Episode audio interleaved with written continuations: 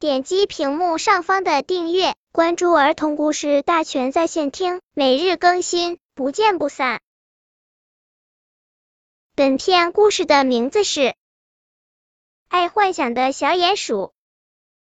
早晨，小鼹鼠醒来，感觉肚子很饿，它对妈妈说：“妈妈，有什么好吃的吗？”鼹鼠妈妈摸着孩子的头说。有啊，泥土里有许多蚯蚓和蛞蝓，你可以去挖一些来吃。